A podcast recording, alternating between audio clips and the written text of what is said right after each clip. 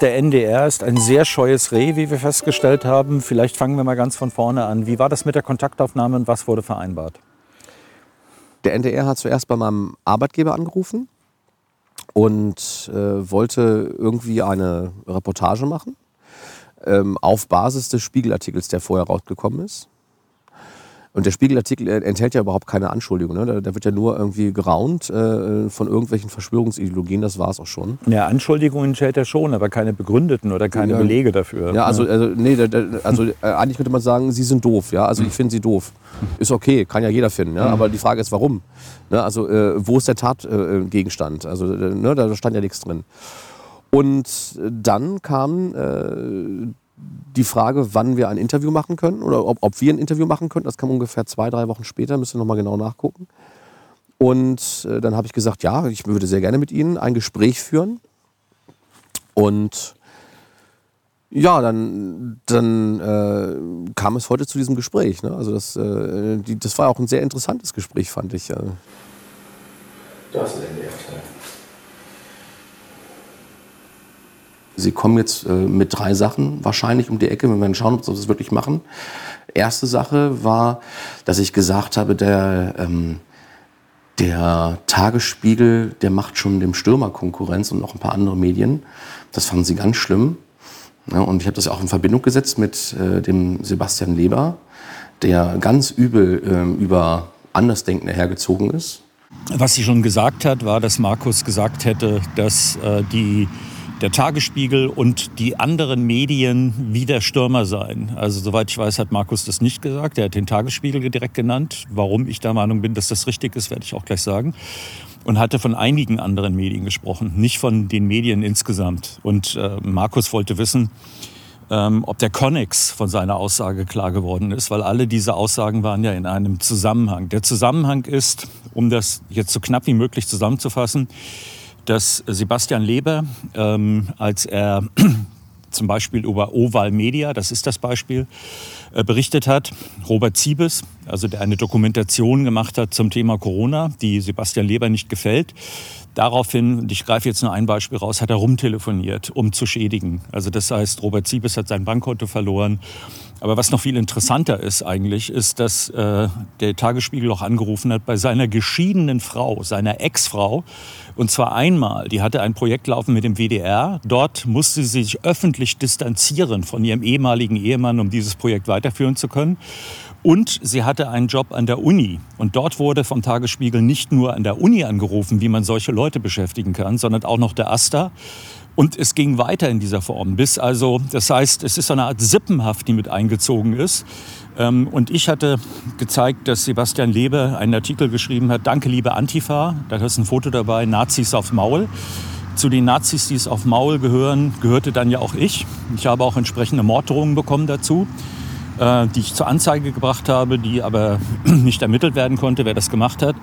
Ähm, und es sind auch, ähm, äh, ich hatte noch ein Foto dazu gelegt, wo genau unter dem gleichen Titel Nazis aufs Maul hatte die Antifa ein Foto veröffentlicht, wo ich schätze mal 100 Leute von der Antifa stehen, alle vermummt mit Eisenstangen und Baseballknüppeln, jeder einzelne so in der Hand. Ähm, und ich hatte, was ich hier auch gezeigt hätte, wäre, dass die, äh, die sagen, Kneipe Scotch and Sofa, wo sich die Corona Maßnahmengegner getroffen hatten, die wurde demoliert und die Antifa hat selber auf ihrer eigenen Webseite dafür gesagt, sie haben sie entglast, ja, diese Kneipe. Also das heißt, diese Kombination von physischer Gewalt ähm, zu nutzen und das publizistisch auszulösen und zu steuern über den Tagesspiegel, halte ich den Vergleich von Markus mit dem Stürmer nicht für völlig aus der Luft gegriffen und auch nicht für völlig abseitig, sondern wie kann ein angeblich liberal-konservatives Blatt so etwas tolerieren? Das war ein Punkt. Abgesehen davon, dass in dem Artikel über Robert Siebes unter der Überschrift von Sebastian Leber äh, Oval Media verbreitet Verschwörungsmythen. Das war die Überschrift. In keinem einzigen Fall ist belegt worden, was eigentlich die Mythen sind, die sie verbreiten. Und bei mir ist die Fallhöhe, dass ich jetzt an einer äh, Schule arbeite und die versuchen jetzt natürlich eine Stimmung zu erzeugen, dass, dass die Schule mich quasi abstoßen muss, damit sie selber nicht untergeht, so ungefähr. Ne? Und das ist... Äh, ja, genau. Und wo, wo leben wir da? Und sind wir wieder bei der Anfangsfrage. Machen Sie dem Stürmer Konkurrenz? Ne? Also das ist, äh, äh, also das, das, ist, das sind üble Zeiten, in denen wir leben. Das sind die Leute, in deren Umfeld agiert wird, die schon dafür gesorgt haben, dass Markus an seiner ehemaligen Waldorfschule, das ging über die PR-Abteilung aus Hamburg, Henning Kulak-Uplik, der dann aktiv geworden ist, was zu einem Auflösungsvertrag geführt hat. Und jetzt ist es eben die nächste. Das ist wie bei Sebastian Leber und der Ex-Frau von Robert Siebes Existenzvernichtung. Ich weiß nicht, wie man das nennt. Man kann das, ich nenne es McCarthy. Äh, Markus hat es Stürmermethodik genannt. Genau, das war an der äh, Waldorfschule in Oldenburg, also hier ganz um die Ecke. Und ja, das, äh, das war damals eine der ersten Demonstrationen, die stattgefunden haben. Die stand unter dem, unter dem Kennzeichen, die Würde des Menschen ist unantastbar. Und dann bin ich da als rasender Reporter hingegangen und habe dann davon berichtet. Und dann tauchten bei der zweiten Demonstration und auch schon bei der ersten tauchten ganz seltsame Typen auf, so in schwarz gekleidet. Also die waren eigentlich gleich so als so sogenannte Antifa erkennbar. Und ja, das äh, habe ich entsprechend eingeordnet in den Bericht. Und wir haben inzwischen ja auch äh, über ewig lange Strecken festgestellt, dass diese Antifa was anderes ist. Das ist eine sogenannte Transatlantifa, so haben wir das dann genannt. Ähm, und diese Transatlantifa ähm, transportiert eben nicht originär linke Positionen und ist antifaschistisch und gegen Imperialismus, sondern das Gegenteil. Sie transportieren Neokon-Positionen aus den USA, aus den USA zum Beispiel. Also transportieren all das, was das transatlantische Bündnis auch transportiert. Zum Beispiel sogenannte Intervention, also was nichts anderes ist als, als, als ein äh, kriegerischer Überfall auf irgendwelche Länder. Das finden die ganz toll. Ne? Und äh, dementsprechend wurden also auch die Demonstranten äh, nicht von der Antifa unterstützt, was ja normal gewesen wäre, wenn jetzt Demonstranten auf dem Platz stehen und sagen, die Würde des Menschen ist unantastbar, sondern äh, sie wurden beschimpft als Antisemiten. Dann kam von draußen ein Spruch, wie ging der? Äh, Kannibalismus gehört zu unseren Riten, esst mehr Antisemiten. Zitat Ende. Das war das, was die sogenannte Antifa den äh, Leuten auf dem Platz zugerufen hatte. Und das habe ich aufgenommen. Ich habe dann versucht, Interviews zu bekommen von einzelnen Leuten, die waren in Tränen nahe. Also ich habe von vielen Leuten keine Interviews mehr bekommen.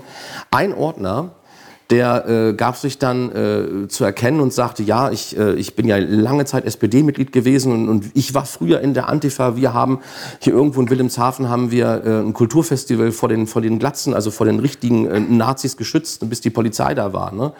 und haben das verteidigt ähm, ich kann gar nicht verstehen, was das da draußen sein soll. Dann hatte ich ihm da irgendwie gesagt, naja, das ist keine richtige Antifa, das ist was anderes. Ähm, und da kam damit gar nicht klar. Also diesen Bericht habe ich dann gesendet und das hat jemandem nicht gefallen. Das war der Klaus Törner. Und dieser Dr. Klaus Törner ist in der Deutsch-Israelischen Gesellschaft in Oldenburg, also in der Lokaldependance und hat dann einen Denunziationsbrief an die Schule geschrieben mit allen möglichen Sachen, also, also irgendwelche Anschuldigungen, die wirklich Hanebüchen waren. Äh, die, ne, es taucht dann wieder die, die, Wörter auf Verschwörungstheorie oder Verschwörungsideologie oder was sie jetzt immer damit reinnehmen. Dann kommt äh, Antisemit natürlich auch irgendwie dazwischen drin vor. Und das hat dann die Schule zum Anlass genommen, also dass man richtig komisch wurde, ne, erstmal. Und äh, man hat mir dann zu signalisieren gegeben, naja, also wir wollen dich eigentlich hier gar nicht mehr haben. Jetzt hätte ich einfach sagen können, gut, ich bleib da. Ne? Also das, äh, was sollen Sie? Also als äh, Bürgerreporter auf einer Demonstration ist ja auch nichts falsch gelaufen. Und irgendwann war dann halt eine Ablösesumme im Spiel. Und äh, dann haben wir uns darauf geeinigt, dass ich mich von denen trenne. Aber vorher waren Sie ja bei deinem Arbeitgeber und haben mit dem schon ein Interview gemacht und genau. haben einige Szenen gezeigt, ja? Also äh, zehn Sekunden Ausschnitte. Das war, das war sehr interessant. Also Sie haben sich tatsächlich ein Interview rausgesucht von Lenz Jerich, äh, Jens Lehrig äh, mhm. mit After Dark mit mir. Äh, war ein sehr langes Interview. Und das müssen die ganz durchgeguckt haben, weil die Szenen, die sie sich rausgesucht haben, waren drei Stück an der Zahl, die waren verteilt von Anfang bis Ende. Und interessant ist in dem Interview, wenn man, wenn man jetzt, äh, du gehst ja immer auf das Gesamtbild, ne? also äh, was kommt insgesamt raus, was ist die Quintessenz, was ist der Wesenskern dieses Interviews. Und da geht es halt um Rechtsstaatlichkeit, wie sollten Medien arbeiten, äh, warum arbeiten die Medien falsch. Und dann habe ich einige Aussagen dazu gemacht. Und ähm, eigentlich wird aus den Aussagen klar, also ich möchte äh, die Medienlandschaft so haben, äh, wie sie mal war. Ne? Also ich erwähne ja zum Beispiel noch die Sendung Monitor bei, also mit, mit Klaus Bettnarz und sage, die Zeiten sind ein für alle Mal vorbei. Leider. Ich habe die gerne geguckt. Ich habe auch früher gerne den Spiegel gelesen, ja. Mhm. Kann ich mir nicht mehr antun. Und auch den Tagesspiegel habe ich gerne mal gelesen, ja. Aber das ist, das ist ja alles äh, schon Jahre, ja, Jahrzehnte her, ja.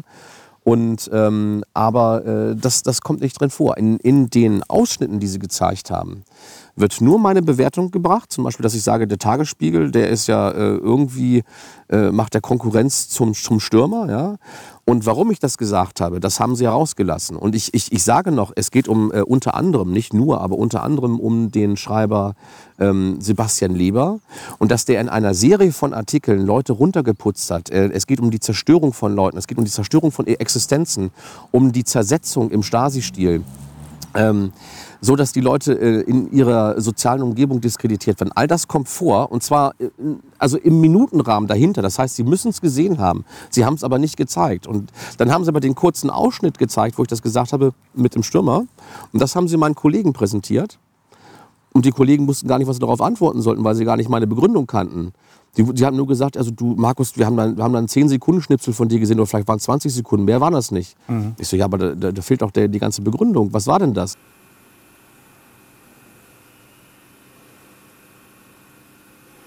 Ja, dann kommen Sie mal rein.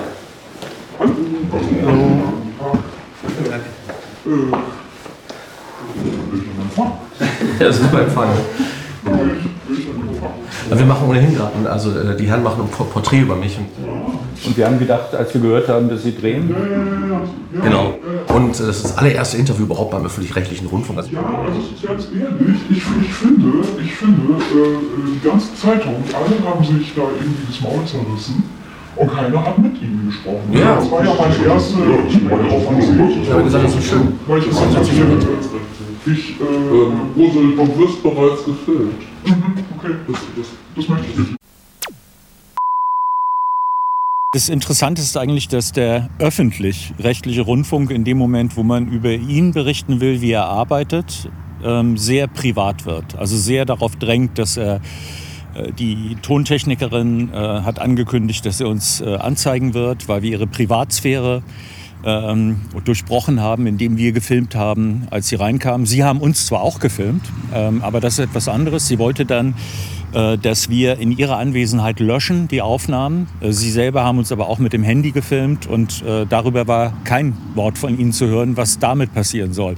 Immer wenn es darum ging, unser Angebot war, okay, dann benutzen wir diese Teile nicht, wo sie reinkommen, was aus meiner Sicht juristisch kein Problem darstellt, weil sie ja nicht Privatpersonen beim Sonnen im Garten sind, sondern Leute, die dabei waren, Markus Fiedler öffentlich vorzuführen. Und äh, das möchten sie aber nicht in Waffengleichheit haben. Das heißt, unser Angebot war, wir nehmen nur das Interview, beide. Und dann hatte ich gesagt, wir zeigen, was Sie damit machen und wir zeigen, was wir damit machen. Damit kann man zeigen, was, für was das Interview benutzt wird. Und Sie wollten die Macht, die Verfügungsgewalt darüber behalten und waren da nicht bereit, ähm, einen Kompromiss einzugehen. Die Redakteurin sagte, als ich gesagt habe, dass dieser Spiegelartikel voll mit falschen Anwürfen ist, also mit falschen Behauptungen auch, äh, gesagt, das interessiert sie alles weniger oder gar nicht, sondern sie interessiert die Schule. Also die Schule, sie hat äh, ihr Thema in dem Beitrag wäre die Schule. Das heißt, es würde darauf hinauslaufen, äh, welche Schule beschäftigt eigentlich diesen Verschwörungsideologen Markus Fiedler. Ich behaupte, dass das der, das Thema des Beitrags sein wird mit einer Vielzahl von, äh, von irgendwelchen Behauptungen. Natürlich geht von mir eine Gefahr aus. Und zwar äh, Gefahr für, für die Leute, die das so weiterlaufen lassen wollen, wie es hier gerade läuft. Ja? Das heißt also, wenn wir aufdecken, es gibt Missstände, und das, das erste Thema war ja Wikipedia, es gibt Missstände in der Wikipedia, es ist kein Lexikon, es ist, äh, ähm, es ist ein Propagandainstrument, um Leute zu diskreditieren zum Beispiel oder um Themen vollkommen anders darzustellen, als sie sich in Realität darstellen dann äh, muss das äh, eigentlich, müsste das, das das Interesse wecken, zum Beispiel vom NDR oder von irgendjemand anderen.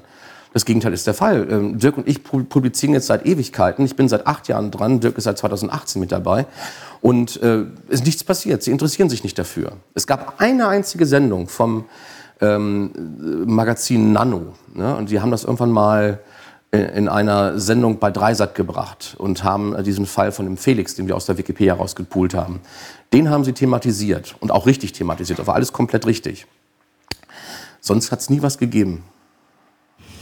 Es ist halt, dass man merkt, äh, sie kommen aus einer überlegenen Machtposition. Eigentlich wie äh, die Exekutive im Staat, die Polizei, wenn sie ermittelt, die sich auch nicht darauf einlässt, wenn der der hat zwar äh, sozusagen der Beschuldigte hat gewisse Grundrechte, ja, aber die sind disponibel, sage ich mal, werden des Öfteren nicht, äh, äh, nicht geschützt. Also zum Beispiel bei äh, Untersuchungen in Redaktionen, Cicero-Affäre, solche Sachen.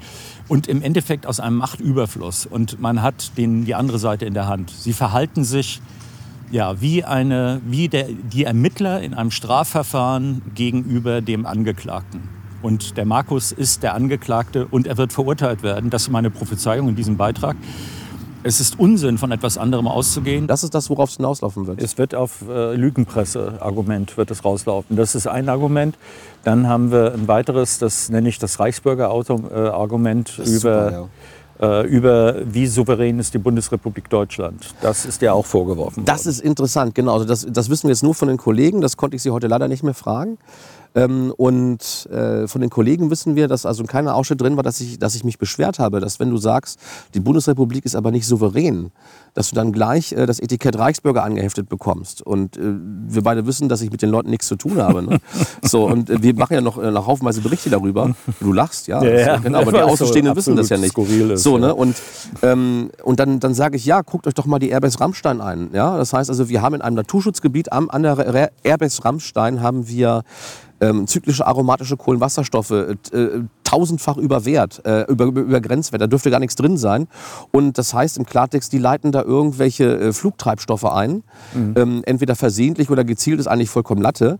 Und keiner, also keinem interessiert das. Es wird, wird, Nein, wird es kann sich angezeigt. keiner damit beschäftigen, Ja, weil du du's. hast ja, äh, ich habe das selber einmal erlebt. Ich habe ja neben der Airbase Frankfurt ge, ähm, gelebt, also direkt da dran. Ähm, und äh, da ist ein Auto mit drei Amerikanern, also älteren Leute um die 45, 50 würde ich sagen, für Soldat schon sehr alt, sind rumgefahren und haben mit ausgestrecktem Mittelfinger und haben Leute bedroht und beleidigt äh, im, im langsamen Vorbeifahren, äußerst langsamen Vorbeifahren.